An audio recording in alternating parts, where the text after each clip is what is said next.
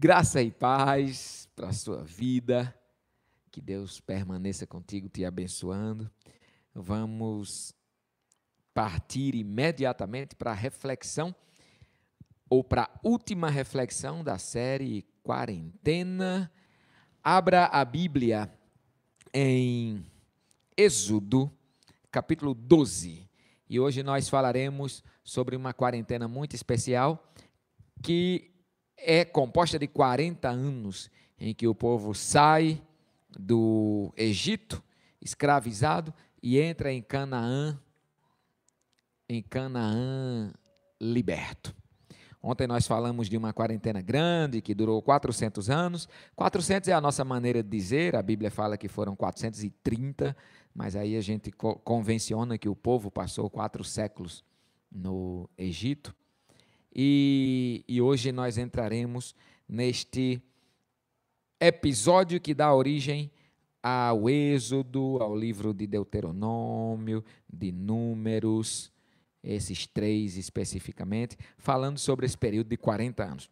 Vamos entender um pouco o que foi essa quarentena, e a primeira coisa que eu gostaria que você entendesse é que ela não estava nos planos de Deus.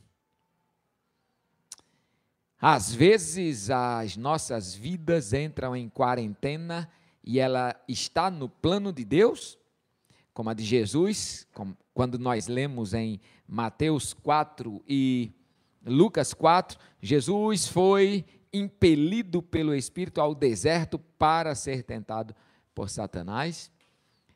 Esta estava nos planos de Deus, outras não não estava nos planos de Deus. Deus não queria que o povo passasse 40 anos vagueando pelo deserto, mas nós vamos entender por que, que isso aconteceu e quais as lições que o povo tira disto, desta, desta quarentena forçada no coração do Senhor e, consequentemente, o que é que nós tiramos de lições para as nossas vidas. Êxodo 12, eu vou separei alguns versículos para a gente ler, para não ler o capítulo todo.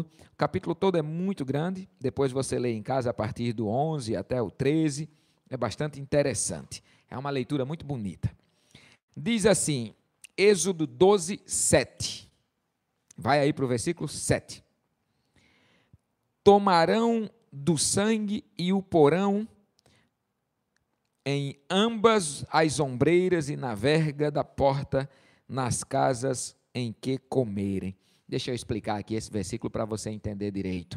Deus já tinha mandado nove pragas para o Egito na tentativa de fazer Faraó libertar o povo daquela escravidão, e agora ele está anunciando a última. E a última era muito dolorosa, pois todos os primogênitos ou seja, todas as primeiras crias, todos os primeiros filhos, primeira cria de gente, primeira cria de gado, primeira cria de, de, de, dos animais, todos seriam sacrificados para que mortos, para que aquela nação entendesse que o Senhor não estava de brincadeira e que tinha que libertar o povo de Israel. E o povo de Israel seria livrado quando o anjo do Senhor, que provocaria a morte, passasse por ali. Este o Senhor passando por ali é que dá origem à palavra Páscoa. A palavra Páscoa no hebraico, passash, significa passagem. Passagem. E significa então que nas casas, e aí Deus manda o povo celebrar este rito da passagem, matar um cordeiro de um ano e anexar aquela janta alguns outros elementos, como é, uma espécie de alface que amargava, é, uma sopa de, de, de, legumes, vinho e coisas desse tipo. Isso depois vai ficar bem arrumadinho na, no ritual de Israel. Mas o interessante é que, do sangue daquele animal, eles iriam passar o sangue com uma esponja na, nos umbrais da porta, de maneira que quando aquela praga passasse, a casa que estivesse com aquele sangue não fosse uma casa afetada. É isso que acontece exatamente no versículo 7 que eu li. Então, do sangue o porão nos umbrais da, das portas, nas casas em que comerem. Dá um salto aí para o versículo 13. 13. o sangue vos será por sinal nas casas em que estiverdes. Quando eu vir o sangue, passarei por vós, e não haverá entre vós praga destruidora quando eu ferir a terra do Egito. Este dia vos será por memorial, e o celebrareis como solenidade ao Senhor nas vossas gerações, o celebrareis por estatuto perpétuo. Aquilo que eu acabei de explicar. Salte agora para o versículo 26, ainda do capítulo 12. Quando os vossos filhos vos perguntarem: Que rito é este? É o sacrifício da passagem do Senhor, ou da Páscoa ao Senhor, que passou por cima das casas dos filhos de Israel no Egito, quando feriu os egípcios e os livrou nas as, e livrou as nossas casas.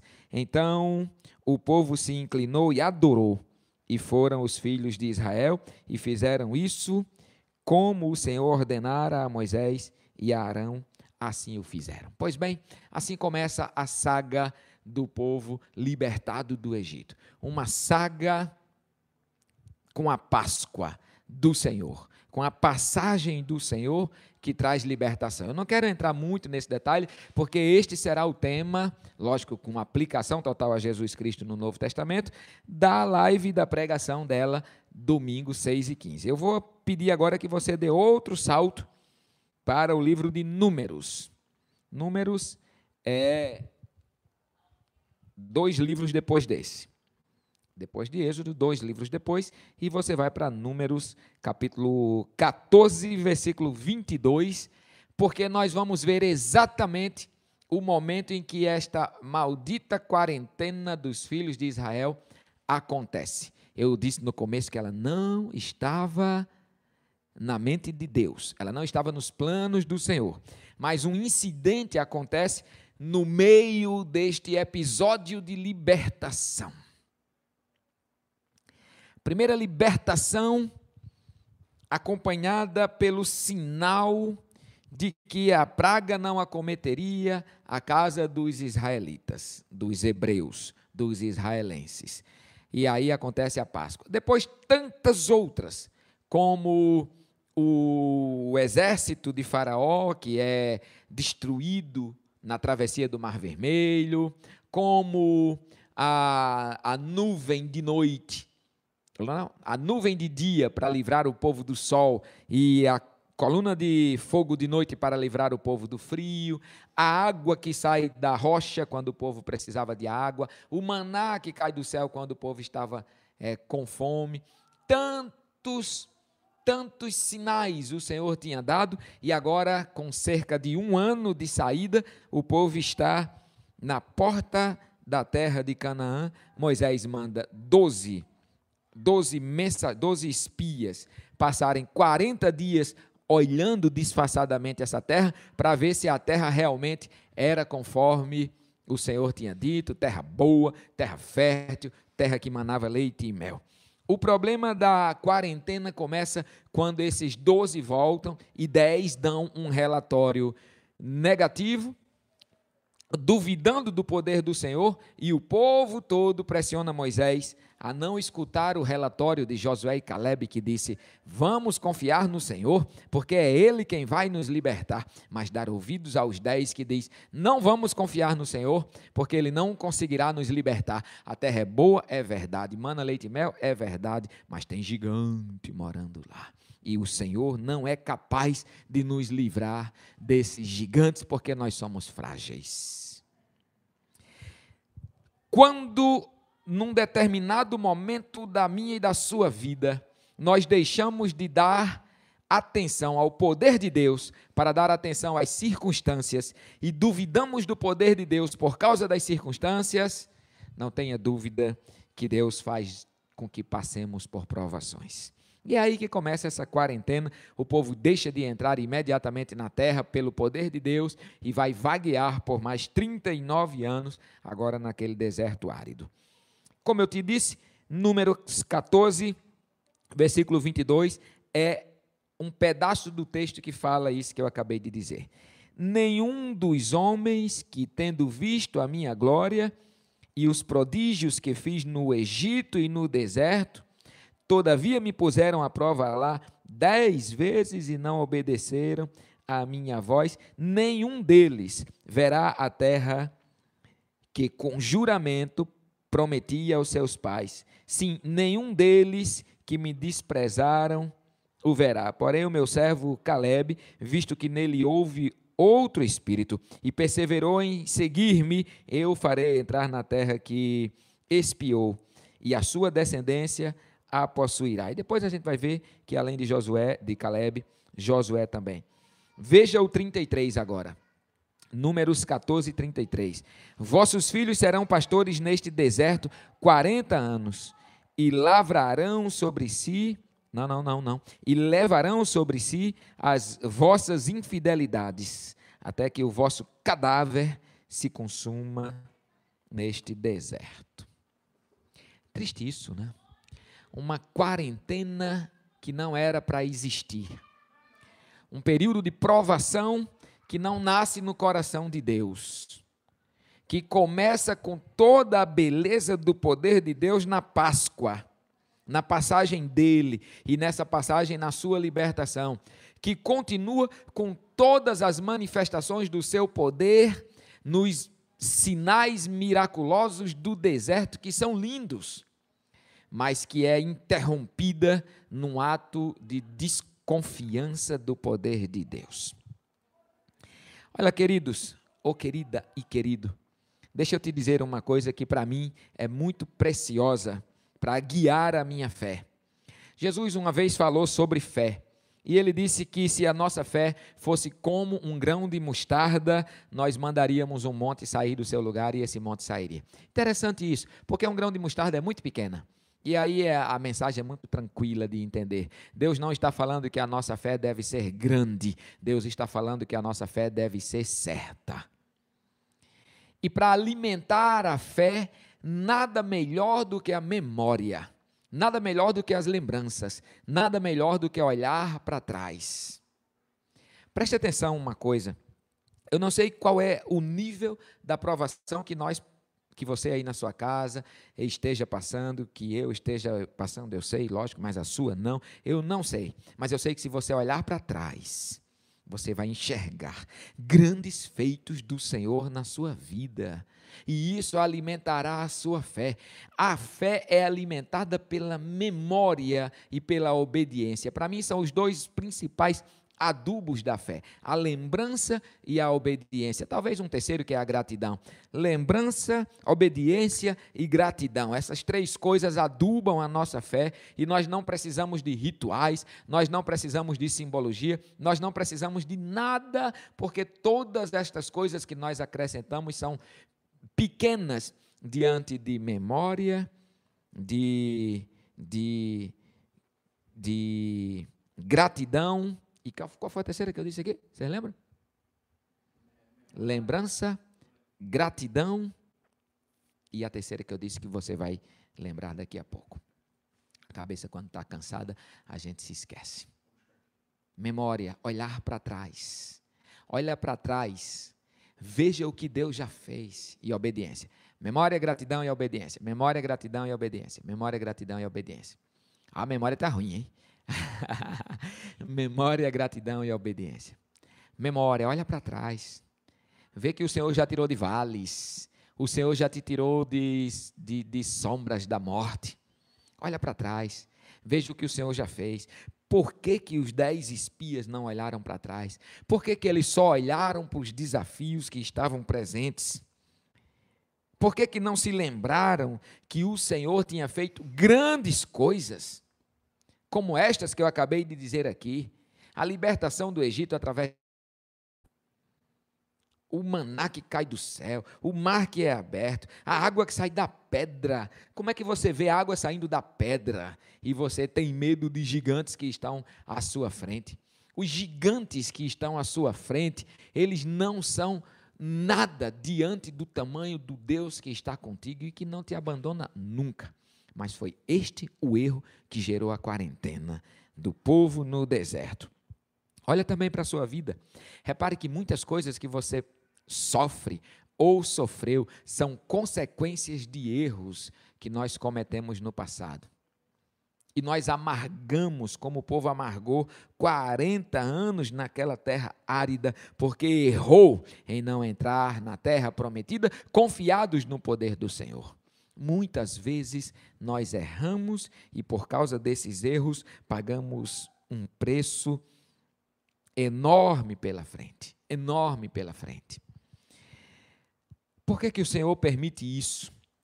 Porque nem sempre nós estamos prontos para receber a promessa do Senhor. E preste atenção: quanto mais tardiamente você se apronta para esta promessa, mais sofrimento sobrevém sobre sua vida.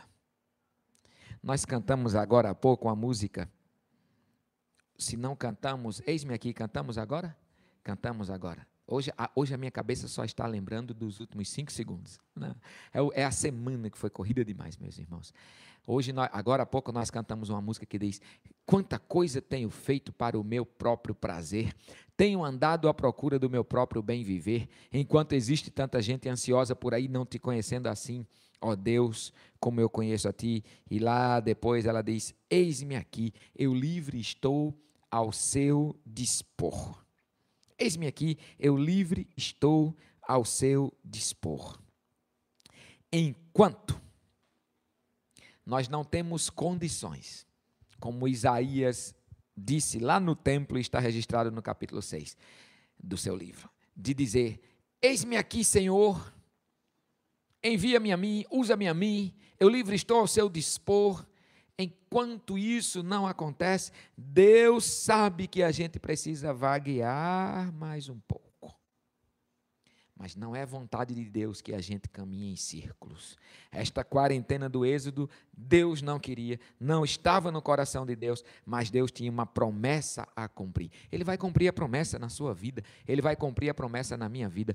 O povo entrou na terra, aqueles não, mas aquele povo entrou. Não entraram aqueles que temeram ah, os gigantes. Não entraram aqueles que duvidaram do Senhor, mas o povo de Israel entrou. Deus vai cumprir a promessa, porque Ele é fiel e a promessa dele está baseada na fidelidade dele. Mas a promessa dele só se cumpre em nossas vidas quando o tempo de cumpri-la chegar.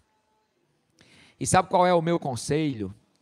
A minha oração pastoral, o meu pedido a Deus é que a gente não vagueie nem um dia sequer a mais.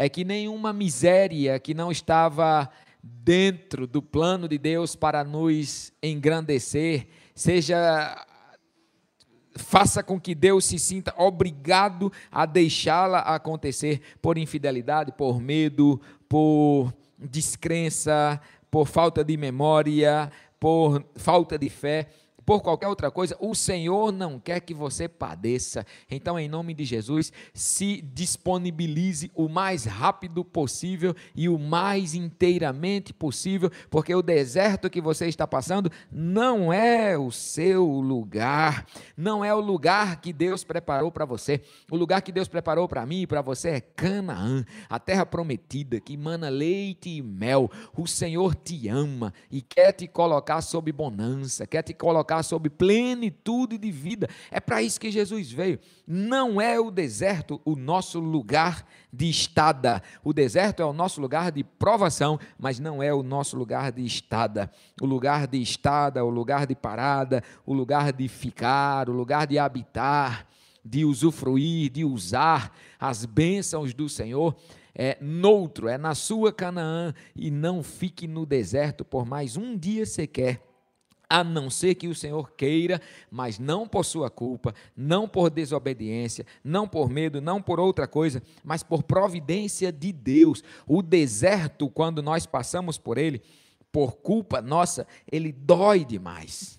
Quando nós passamos pelo deserto porque o Senhor nos empurra, ele é prazeroso, por mais que seja doloroso, porque nós temos nele todas as, as o, as circunstâncias de um deserto, mas no nosso coração a plena paz. Agora, quando nós passamos por ele por provocação própria, nós passamos por todas as circunstâncias dele e perdemos o principal, que é a paz.